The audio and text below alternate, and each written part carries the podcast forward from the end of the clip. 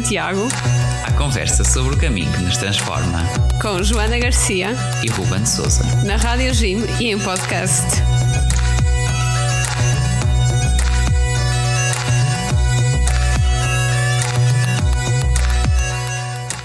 Olá, sejam bem-vindos ao Guerreiros de Santiago, o vosso podcast e programa na Rádio Jim sobre o caminho de Santiago. Olá a todos, sejam muito bem-vindos.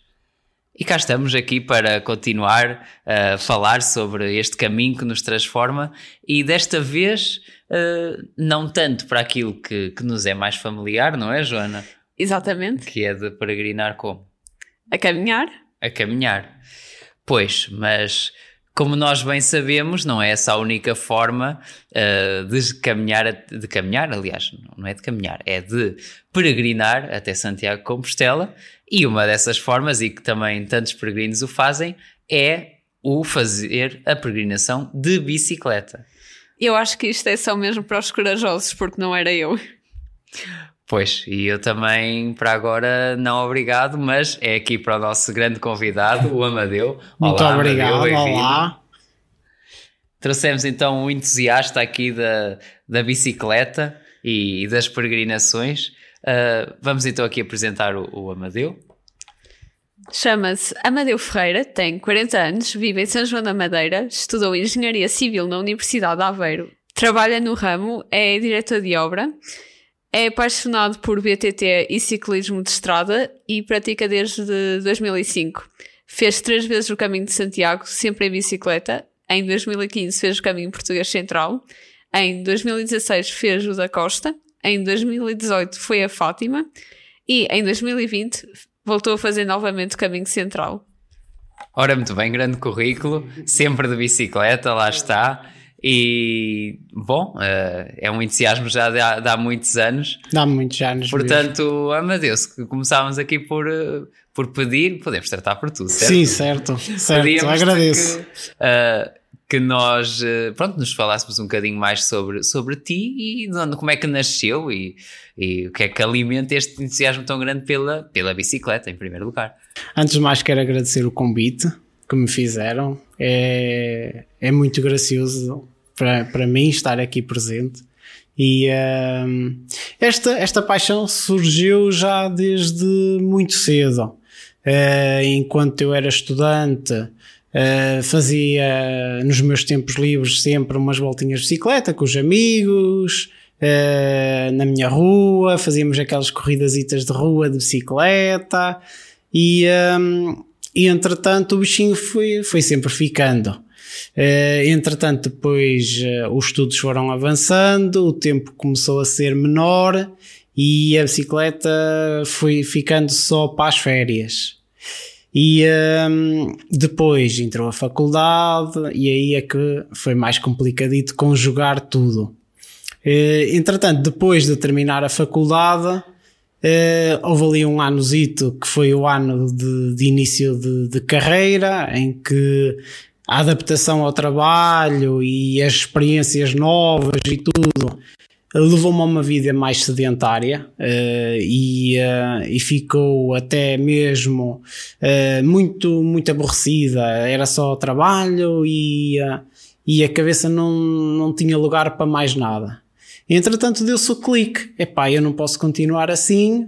Eu também tenho que voltar a fazer alguma coisa pela minha saúde, por mim por meu bem-estar, por, por tudo que é mais positivo, seja em termos de saúde física e saúde mental, porque o desporto também ajuda na saúde mental. E, e bastante. Já está comprovado cientificamente. Por Exatamente. E então, pronto, inscrevi-me no ginásio, comecei, comecei, voltei ao gosto pelo desporto, comecei a fazer umas aulasitas de spinning e depois comecei a conhecer alguns, uh, alguns atletas que faziam já provas de BTT, alguns faziam provas de triatlo e comecei a conversar com eles e tal e começou a renascer o bichinho outra vez pela bicicleta. Então foi de alguma forma uh, o, o, voltar ao ginásio que, e encontrar lá a malta da bicicleta. A malta da bicicleta, é verdade. É verdade, porque a malta da bicicleta de inverno uh, ia mais ao ginásio. Pronto, e depois começava a vir bom tempo e eles começavam a andar mais cá fora e assim. Epá, e começavam a contar aquelas aventuras deles, aquelas provas em que participavam e voltou outra vez a renascer em mim aquele espírito e aquele bichinho da bicicleta. Epá, vamos voltar. E foi quando em 2005 comecei outra vez a, a pegar na bicicleta, aí já mais, mais a sério, mais, mais regular comecei a integrar alguns grupos de BTT aqui da zona de São João da Madeira e, e, foi, e foi por aí fora até os dias 2. E nessa altura, quando começaste, já tinhas ouvido alguém falar sobre o caminho de Santiago ou foi algo que soubeste a conhecer mais tarde? Não, já, já soubia falar. Já soubia falar, não tanto como se tem falado agora nestes últimos anos, mas isso também acho que tem sido mérito de quem está uh, a conservar o caminho e a divulgar o caminho, que ultimamente tem estado com, com uma divulgação do caminho, porque começam-se a perceber que o caminho não é só uh, algo que interessa à Espanha, também interessa a Portugal. Porque é, passa por Portugal. Porque passa por Portugal e, uh, e Portugal é, é a porta da Europa. E nós temos pessoas que vêm do Brasil fazer o caminho e, e vêm, não vão para a Espanha, vêm para Portugal. E então as, as entidades começaram-se a perceber nestes últimos anos que o caminho de Santiago afinal não traz só retorno à Espanha, também traz aqui visibilidade a Portugal. E então se em 2005 pontualmente ouvia-se falar, olha, alguém fez, alguém, nestes últimos, vá, pai, 10 anos, acho que já facilmente se encontra alguém eh, que que queira ir ou que, que queira ir ou que já tenha ido ou que conheça alguém que já o foi, quer de bicicleta, quer a pé. Ou que o tenha feito, por exemplo, gradualmente. E Sim. num fim de semana fazia, por exemplo, sim. duas etapas e no fim de semana a seguir fazia Exatamente, sim, é sim, sim. válido. Exatamente. É, é mesmo, é mesmo. As pessoas, o que eu costumo dizer é que o caminho uh, não é um caminho para se fazer em competição. Não, não, podemos encarar o caminho como eu tenho um, uma, um ponto de partida e tenho uma meta de chegada. Não, não podemos encarar como uma meta competitiva. Tem que ser uma meta espiritual, uma meta de objetivo pessoal, de, de, de peregrinação como a palavra Sim, indica, é peregrino. As nossas capacidades não são as capacidades dos outros e às vezes é estúpido estarmos ali a comparar-nos todos. Exatamente. Porque enervava-me tanto ver peregrinos que a certo ponto começava, começavam a fazer piadas tipo ah, ainda tem muito que caminhar e nós, nós sabíamos. pois há sempre aquele, aqueles cromos das, das caminhadas que vão assim mais, mais atrás o caminho todo, ou um bocado em esforço, mas depois chega ali ao último quilómetro e começam a acelerar e começam a aproximar-se à frente, da frente para chegar aí primeiro. Isso sou eu, mas não com a intenção de chegar primeiro. Isso. Dá-te o último bust ali. Não, é que eu sei que se eu não acelerar eu nunca mais lá chego, nunca mais saio dali.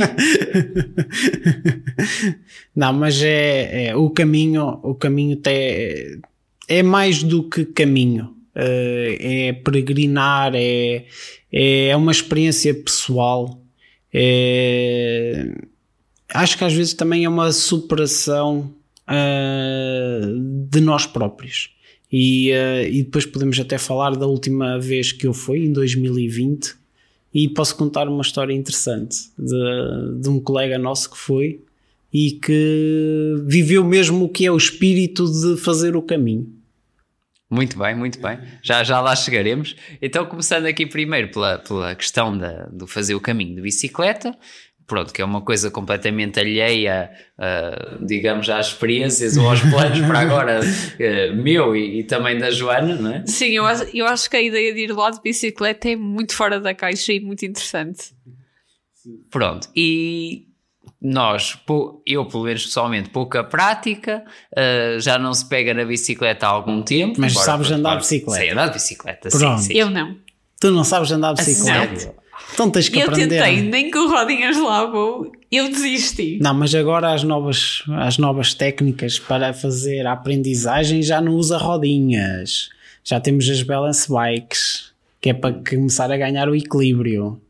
E depois de ganhar o equilíbrio, já não precisas de rodinhas. O que é que é uma balance bike? É uma, leigos? é uma bicicleta sem pedais, usada nas crianças, quando elas já começam a, a ter aí pá, uns 3 anitos, quando começam a ganhar o gosto por querer andar de bicicleta. É assim, mas antigamente tu punhas uma criança numa bicicleta com duas rodinhas de lado para apoiar e ela Foi ia. assim comigo. Exatamente, e foi assim que também comigo.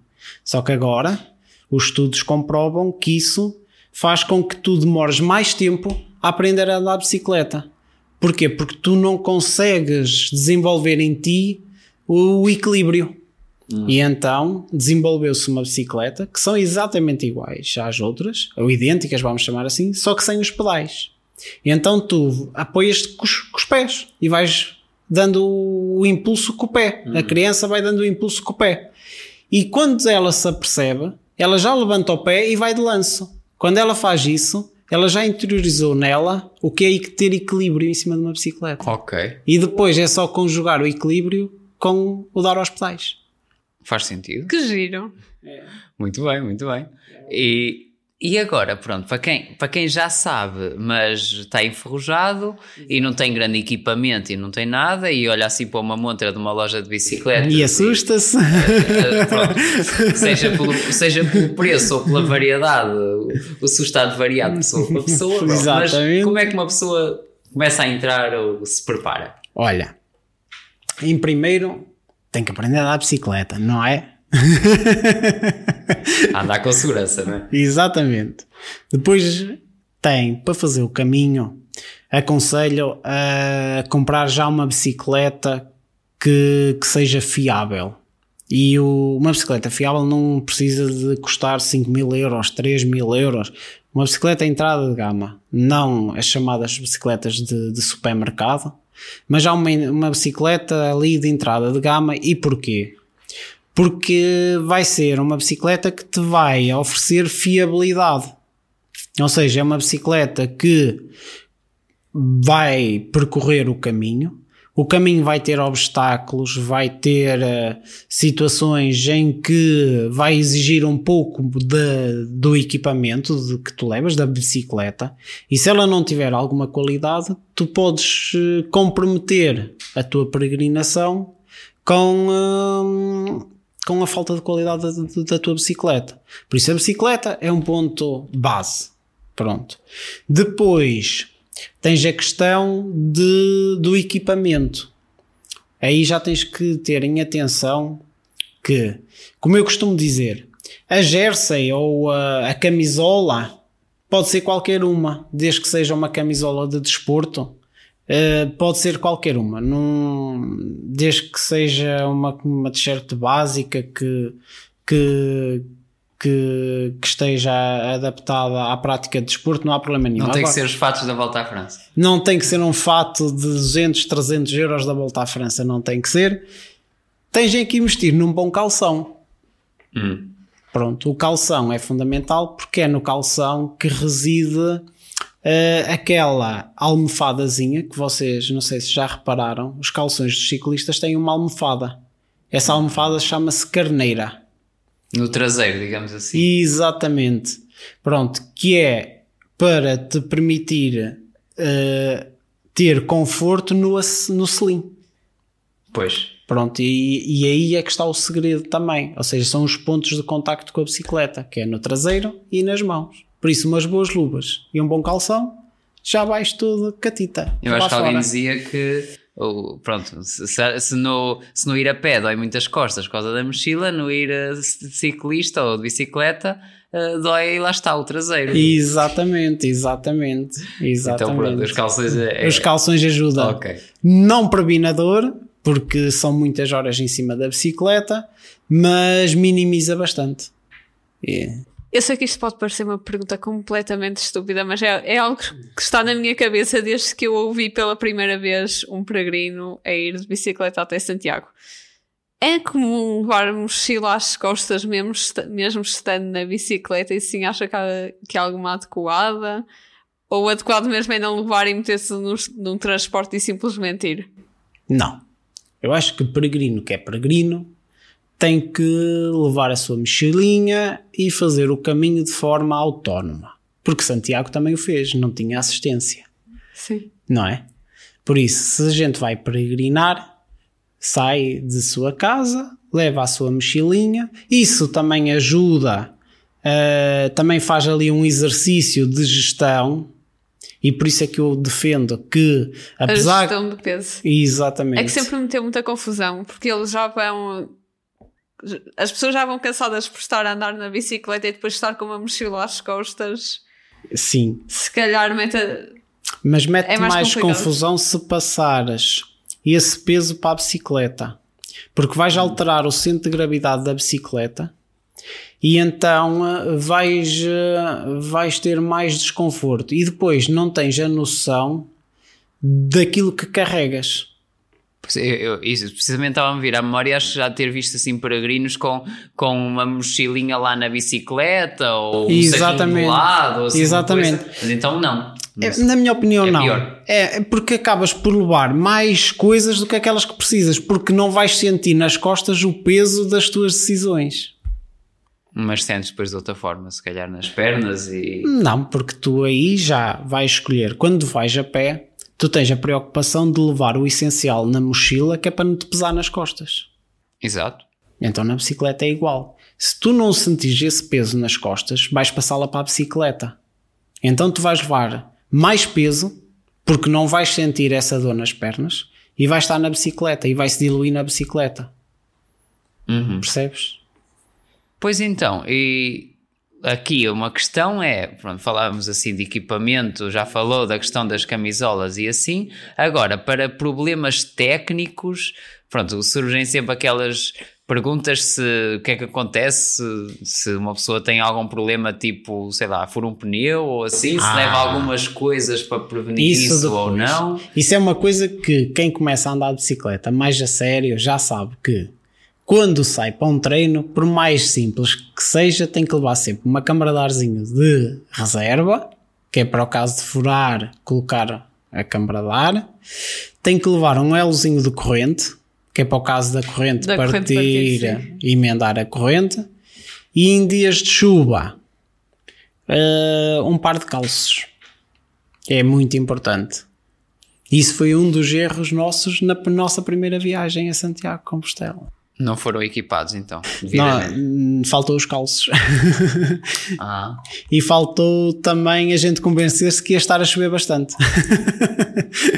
pois então, até nós em off já falávamos um bocadinho aí de uma história traumática com chuva. Exatamente. Uh, foi a primeira, foi, foi a primeira, foi a primeira, a primeira experiência. A primeira então. experiência. Então. Pronto, a primeira experiência. Como sendo a primeira experiência, a gente cria sempre grandes expectativas. E uh, lá está. Quando nós fizemos a primeira experiência em 2015, Foi já. O caminho central, certo? O caminho central. Já havia muita, muita divulgação entre, entre as pessoas, olha o caminho, já havíamos bastantes fóruns a falar no caminho, bastantes fotos, e então criámos aquela expectativa, pá, temos que parar ali, temos que parar acolá, olha aquele monumento vai ser brutal, tirar lá uma foto ali, e... Uh... Não conseguiram fazer nada disso. Pois... E então a gente já lá vai. Primeiro organizámos-nos e, como era a primeira vez, mandámos fazer umas jerseys alusivas à, ao evento. Então, uma jerseyzinha, Santiago Compostela, com, com, a, com a data da peregrinação, uh, São João da Madeira, Santiago Compostela, o nome das etapas, tudo ali, tudo muito bonito. Depois organizámos-nos, criámos uh, uma ficha de segurança, coisa que nenhum grupo fala nisso. Porquê? Porque nós íamos com pessoas que nós não nos conhecíamos entre. Nós éramos seis, eh, mas nós não nos conhecíamos uns aos outros na totalidade. Ou seja, eu conhecia dois, o outro conhecia mais dois, ou seja, então o que é que. Foi ali um, um foi. fortalecer de relações. Exatamente, que isso também é, é peregrinar, também ah, é, é isso. Também e nós é, que digamos. É, Exatamente. Ou seja, uh, eu, eu incentivei um colega, um colega incentivou outro, outro, e criou-se ali um grupinho de seis pessoas em que a gente conhecia um, um, um, mas já não conhecia o outro, E então nós fizemos uma ficha de segurança em que consistia com a identificação das pessoas, uh, o grupo sanguíneo das pessoas, o contacto de emergência de cada um, ou seja, para quem é que devíamos ligar caso alguém se aleijasse de uma forma mais grave, e o número nacional de emergência, que funciona quer aqui, quer em Espanha, que é o 112. Isso por acaso é uma decisão muito inteligente e acho que foi algo que eu nunca me lembrei, não sei porquê.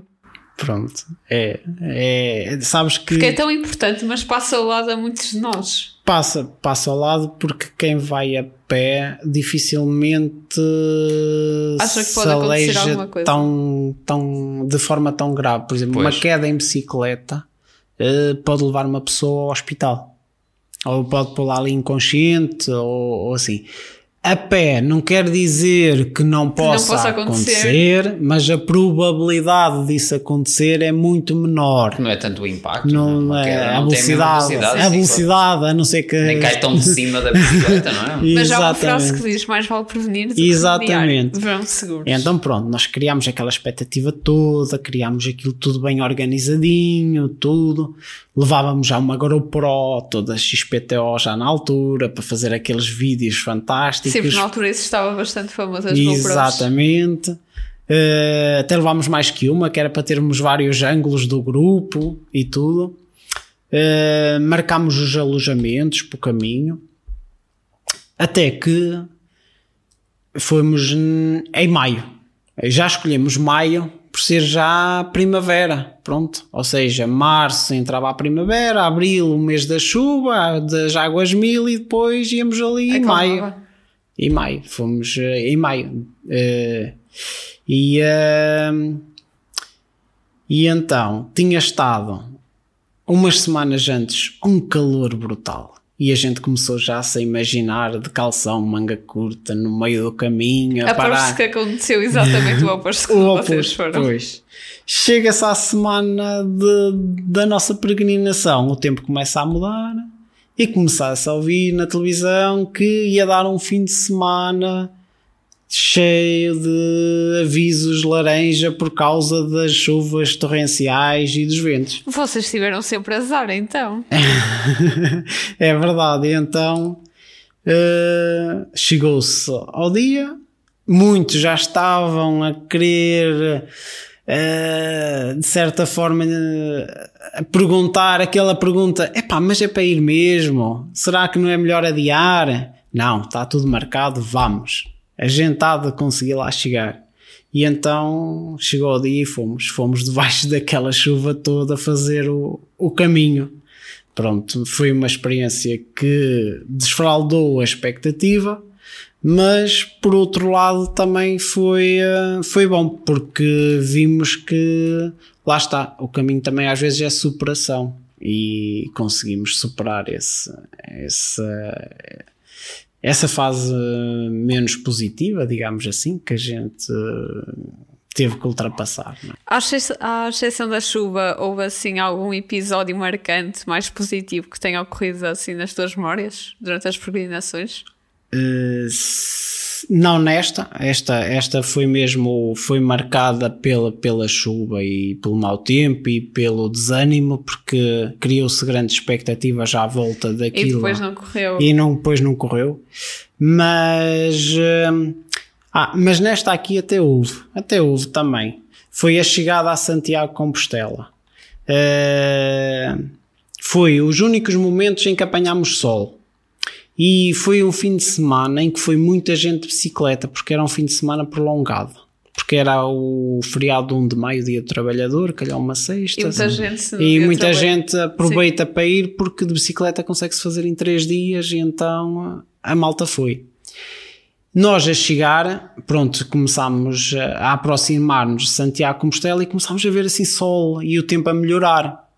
E nós, epá, olha, ao menos chegámos lá, dá, dá para a gente secar e ficar, e ficar eh, ali um bocadinho lá na praça a conviver e assim. E entretanto, nós estávamos a chegar a Santiago e juntámos-nos a vários grupos. E então, como vocês devem imaginar, parecia o pelotão da volta à França, como estávamos a falar há bocado, a entrar, a invadir, a invadir aquela rua de, de entrada que vai dar Na, ali na zona pedonal. na já, zona sim, pedonal já. Epá, e de repente, não sei, do nada, aquela rua estava cheia de turistas, eh, alguns deles portugueses, outros estrangeiros, outros espanhóis, como é evidente. Epá, e do nada, houve um dos grupos que começa a cantar o hino de Portugal. Por lá adiante. Epá, aquilo emocionou de tal forma as pessoas que até, imagina, um grupo enorme, começámos a entrar naquela zona pedonal que vai dar acesso à praça de- da Catedral de Sim, Praça do Santiago. Obradoiro, exato. Aquilo a entoar ali, ali começámos todos a cantar o hino de Portugal e de repente só ouvíamos os portugueses a bater nos palmas, os espanhóis a Olha. pensar que a gente estava a invadir Espanha. e Eles epá, já nos invadiram a nós, portanto. é seria verdade, é verdade. E foi um momento que, que às vezes nós até a falar, ah, há colegas que até se emocionam quando, quando se fala nisso, porque aquilo foi um momento tão emotivo, tão emotivo, que, que foi tão, Que tão engraçado. E, e foi, foi, foi, foi muito, muito bonito. Mesmo. Foi bastante bonito esse momento. Ok. E depois, eh, aqui uma, há uma, uma dúvida em relação a isto de fazer prevenção de bicicleta, pronto, porque há zonas em que o caminho, pronto, digamos, os das setas é muito irregular, não é? É pela montanha, é ali, eh, pronto, quase BTT, não é? Mas, mas também dizias que fazias BTT. Exatamente. Eh, pronto, o peregrino costuma ir pela estrada, vai pelo caminho de, de- de- pela Não, montanha. Não, nós fazemos ah, pela, hum, pelo caminho. Fez sempre pelo caminho, então. Sempre pelo caminho. Quer o Sempre de Santiago, quer depois quando falámos do de Fátima, também foi o de Fátima pelo caminho de Santiago. pelo não é? caminho de Santiago. E sempre seguindo, sempre seguindo as, marcações. as marcações, sempre, sempre. Eh, e para mais, no primeiro ano, nós não usámos GPS. Hum. Fomos. E, a, e a sinalização também não era tão boa. não era tão ainda, boa. não é? E com aquelas condições, pior ainda. Pois. E chegámos lá. Fizemos o caminho. Perderam-se alguma não, vez? Não. Não, porque lá está, fizemos o trabalho de casa. O entusiasmo era tanto. E a gente sabia que era a primeira vez, tinha que correr tudo para o melhor. Então nós eh, sabíamos quase de cabeça onde é que tínhamos que passar. Naqueles pontos eh, principais, aquelas cidades principais, onde é que o caminho passava e onde é que não passava. E então. hum, Se passassem por uma dessas cidades, estavam a ir no sítio certo. Exatamente. E, e tínhamos sempre o cuidado de, de irmos, éramos seis, e então íamos sempre todos atentos. Se, alguém, se o da frente, que, que ia à frente a, a marcar o ritmo, ou, ou ia à frente naquele momento, falhasse a seta, havia sempre um que dizia: Olha, que temos ali, a seta mandava virar ali, não era para aqui. Ou seja, dávamos praticamente logo conta da situação. E o GPS também não é assim tão fiável quando se trata de caminho de Santiago de Compostela. Nessa altura não se falava assim, era, já começava a haver eh, GPS, mas ainda não eram todos que, que Sim, tinham não era, os GPS. telemóveis não tinham, não é? Também, Telemóveis. mais de metade das pessoas que nem tinham smartphone e eu acho que em 2015 não tinham smartphone e a gente tão depressa se esquece que, que isto é tudo tão recente. Exatamente. Não era capaz de já ter, mas não havia as aplicações que há hoje em dia para tudo e mais alguma coisa. E, hum, e lá está, quem faz caminhada já estava mais familiarizado com o GPS. Uh, no BTT, alguns estavam, outros ainda não. E então, nós no nosso grupo ninguém tinha. Por exemplo, dos seis, ninguém tinha GPS na altura. E fomos sem GPS. E é uma aventura. Há muita gente que diz: epá, vocês são malucos, como é que chegaram lá sem GPS? Epá, a seguir as setas. Como, como nos bons velhos tempos. Exatamente. Ora bem, eh, isto é tudo muito bonito ir lá à bicicleta, mas eu estou com uma grande dúvida. Por exemplo, quanto é que uma aventura destas pode caber no meu orçamento? E se o valor difere muito, por exemplo, de alguém que vá a pé, se calhar? Olha, eu acho que é capaz, tirando o investimento inicial do equipamento, com a bicicleta bicicleta, com o equipamento. ou seja, depois de teres a bicicleta, depois de teres o equipamento, Uh, eu acho que até acaba por ficar mais económico. Porquê? Porque fazemos em menos dias. Ou seja, vocês têm, quando vão a pé, fazem em 7 dias, não é? Nós fizemos em 5, pronto. Ou cinco, Aqueles 100 km tradicionais Exato, mínimos cinco. para, para se ter a, a, a Compostela, não é? Foram 115. 115. Sim, foi no nosso caso, a pessoa está muito que faça 100 ou de 100 para cima. Pronto, e, E aí exatamente. consegue-se fazer nos 5. Pronto, eu nem sei qual é o mínimo, de, ou digamos assim, para esse oficial da Compostela da bicicleta. São 200 e poucos quilómetros. 220, acho eu. Hum. Ou 200, é assim qualquer coisa. Pois, Olha, e bicicleta de isso que- faz-se em pouco tempo, relativamente pouco tempo, não é? Ah, Quantos, foi 3 dias então que fizeram? Fizemos em Sempre. 3 dias. Hum, nós fazemos daqui de São João lá dá 300 e, ora, 320 quilómetros mais ou menos. Uhum. É, fazemos em dois dias e meio. Ok, ok. Pois e lá está, sendo assim uma peregrinação mais curta, não se gasta tanto dinheiro em albergues e afins. não é? Exatamente. Uh, vocês, por exemplo, uh, têm uma questão que é muito importante. Os albergues, nos albergues, como sabem, a prioridade é dada aos peregrinos que vão a pé. Ou seja, eu se chegar de bicicleta a um albergue, Isso nos públicos, não é? uh, sim, sim, nos públicos. Nos albergues públicos, eu se chegar lá de bicicleta, uh, não tenho prioridade em ficar lá em relação a quem venha a pé. Pronto. E então, eh, de certa forma, não são muito amigos da bicicleta. Pronto. Mas Ainda eu, não? eh, eh, eu compreendo, eu compreendo e aceito, porque o esforço a pé é diferente da bicicleta e também é mais fácil para quem está de bicicleta percorrer mais um quilómetro ou dois e vai para outro albergue ou para outro alojamento do que quem vem a pé ainda ter para percorrer mais um ou dois quilómetros. Porque eu, um quilómetro ou dois, sou capaz de fazer em 5 minutos ou 10 de bicicleta, enquanto que um quilómetro ou dois a pé pode demorar muito mais tempo e tendo em conta que a pessoa já está ali há horas e horas a caminhar.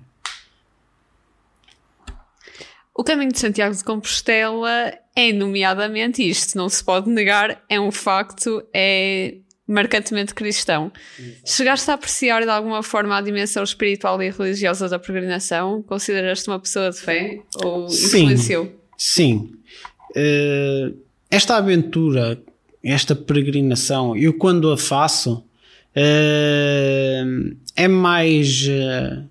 Hum, Pode-se não dizer que seja de, de uma fé católica praticante ou, ou, ou de uma fé espiritual no sentido de, de- do, da igreja ou assim, mas nós temos a nossa fé Uh, temos o nossa nosso espiritualidade é a natural. nossa espiritualidade e uh, eu encaro o caminho como uma peregrinação em que eu vou ali vou para estar naquele momento vou estar com as pessoas com quem eu me uh, dou bem é, é saímos juntos chegamos juntos Uh, não estamos ali a ver quem é que vai conseguir chegar primeiro ou quem é que está em último. Não, vamos todos ali e muitas das vezes até vamos uh, na nossa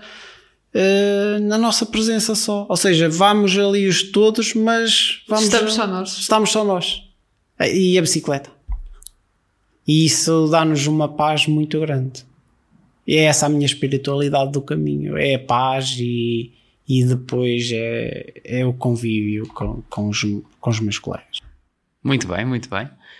Uh, agora, passando assim, digamos, uh, ao tema mais em geral de, das bicicletas, que às vezes é um tema até que divide opiniões. Tema polémico.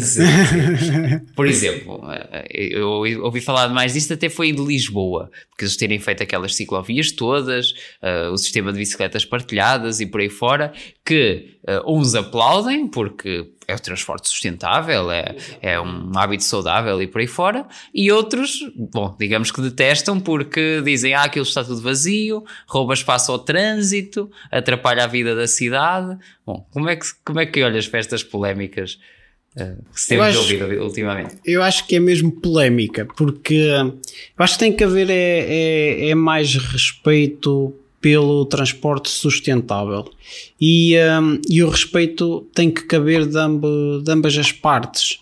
Uh, eu tenho que respeitar o condutor e o condutor tem que respeitar o peão ou o ciclista. E, um, e às vezes o que se verifica é que estamos, estamos uh, num mundo em que cada vez tem que haver mais sustentabilidade e, e mais carbono zero e, e mais apoio à, à, à mobilidade verde. Uh, mas às vezes somos nós próprios também que metemos um travão a isso ou metemos obstáculos a isso. Nós temos que ir nos adaptando. Se eu posso ir para o trabalho de bicicleta, porque é que eu não tenho que ser respeitado por isso? Eu vou.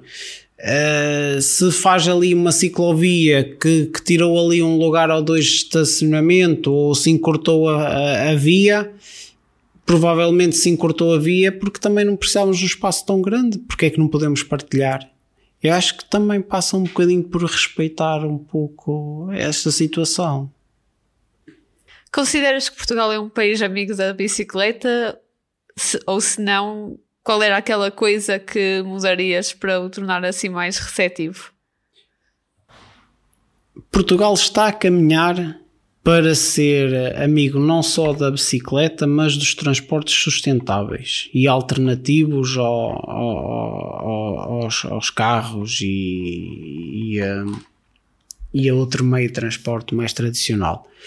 Uh, mas ainda lá está. Uh, há um caminho longo ainda a percorrer para ultrapassar as resistências que ainda há uh, acerca desse tema. Sim, às vezes nota-se que estamos muito atrasados em relação a países da, países, do centro da Europa. Exatamente, como a Holanda, por exemplo, em que o principal transporte é, é, a, bicicleta. É a bicicleta, por exemplo. eu acho que nós estamos a caminhar para isso. A União Europeia está a trabalhar também nesse sentido Uh, eu acho que agora falta também um pouquinho virar da mentalidade. Educar as pessoas. E educar as pessoas. Eu acho que passa muito por isso. Uh, o aceitar. O aceitar. E lá está, tem que haver respeito, não só o condutor para com a bicicleta, mas a bicicleta também para com o condutor, que às vezes... Sim, acho que todos temos na, na memória aqueles, sim. sei lá, passeios de sábado ou domingo em que vai assim um grupo de ciclistas e ou o carro põe-se ali quase nem deixa espaço para eles respirarem, Exatamente. ou então os ciclistas vão todos ali à larga e os carros ficam todos atrapalhados que não têm maneira de... É, é, é um bocado isso, ou seja, às vezes parece um pelotão enorme ocupar quase a estrada estrada toda sem haver necessidade. Sim, quando não precisava de ser assim. Quando não precisava de ser assim. Uh, por outro lado, às vezes até o grupo vai organizado e passa um indivíduo que por estar ali um bocadinho atrás à espera de ter espaço para passar, quando passa, com, com bastante espaço para passar, passa ali rentinho a nós para, quase para nos pôr ao chão. Uh, ainda, ainda fica com mais razão. Pronto, por uns pagam os outros, como se costuma dizer, não é? enfim, enfim. enfim, não devia de acontecer. Infelizmente acontece e, e não devia de acontecer. Ok, bom, então depois desta conversa toda, lá está, esta peregrinação veio depois de, de muitas uh, saídas de fim de semana e por aí fora, e to treinos todos os fins de semana, estávamos a falar em off, não é? Exatamente, e, uh, e lá está, depois ganha-se este bichinho e depois cria-se... Este bichinho, o que é que o torna tão fascinante? Eu acho que, olha, no BTT é o contacto com a natureza é a tal paz de espírito que a gente encontra no caminho. Tu sais de manhã, vais fazer um treino de BTT e uh, estás tu, a bicicleta e a natureza. Uh, ou seja, abstrais-te deste, deste rebuliço da cidade, de, desta confusão do dia a dia. Ou seja, estás ali, estás tu, a natureza e a tua bicicleta. E uh, isso é fascinante.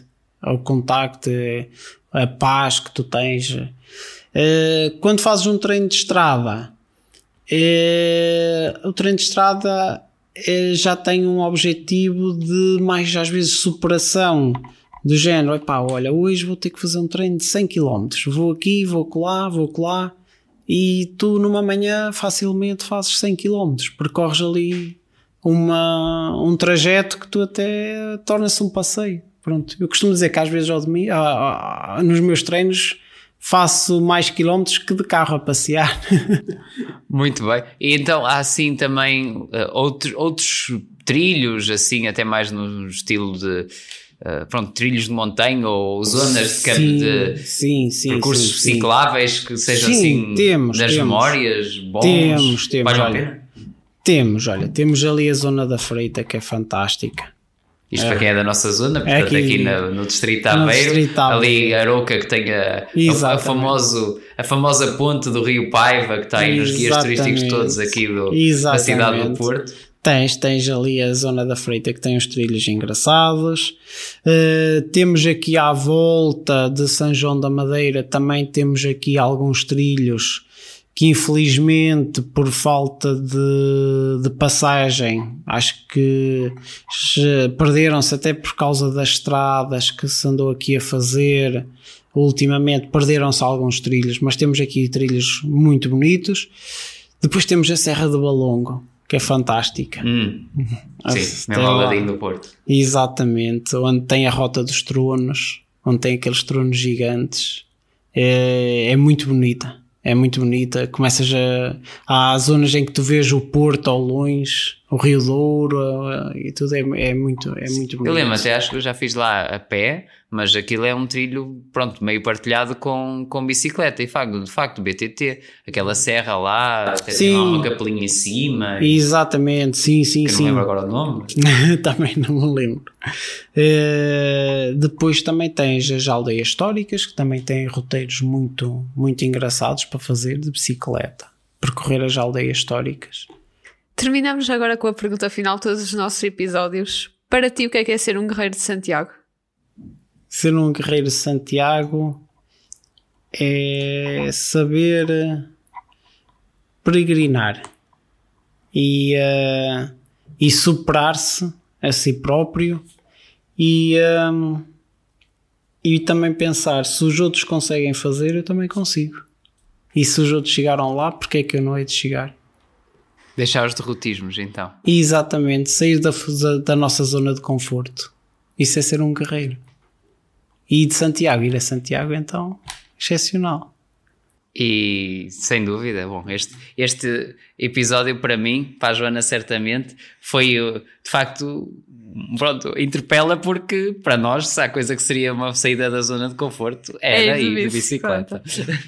Pode ser que um dia, não este ano, Vamos ver. Assim, este ano, este ano não de certeza, mas porque temos a nossa peregrinação, continuamos com, com as inscrições abertas para eh, em setembro, eh, que nós tanto temos anunciado e, e, e estão, estamos, estamos à, à vossa espera para se juntarem a nós. Eh, isto para gente mais tradicional, que vai a pé, não é? Mas lá está, isto aqui. Fica ideias para lançado o futuro, desafio. fica o desafio, ideias para o futuro. Fica o desafio lançado.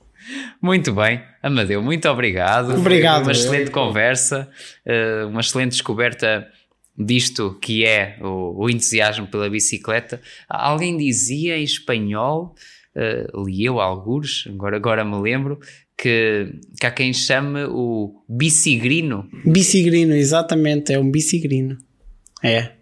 Exatamente, é, é uma palavra fascinante que, que os nossos hermanos arranjaram. Arranjaram. É uma exatamente. mistura engraçada. É uma mistura muito engraçada entre bicicleta e peregrino. Porque de facto não é P, não é pé. Não é pé, mas É- sim de bici. É bici, ora muito bem. que bom, que bom. Estamos gratos por aqui, por, por esta bela conversa. O Eh, agradecimento é todo Muito meu. obrigada. Obrigado eu pelo convite. E pronto, votos assim de continuação, de boas descobertas aí por, por esses treinos e por essas montanhas afora. de- com- sempre, sempre com duas rodas em baixo. Com não é? certeza, exatamente. Muito bem, despedimos então. E não se esqueça de nos seguir nas nossas redes sociais. Temos o nosso Instagram, o nosso Facebook e eh, é através daí também que se podem inscrever para a nossa peregrinação e também no site da Rádio Gym. É isso, continuem-nos a seguir nas nossas páginas, na rádio. Para a semana já sabem, temos mais um episódio, cá contamos convosco. Eh, até para a semana então e bom caminho! Bom caminho! Bom caminho.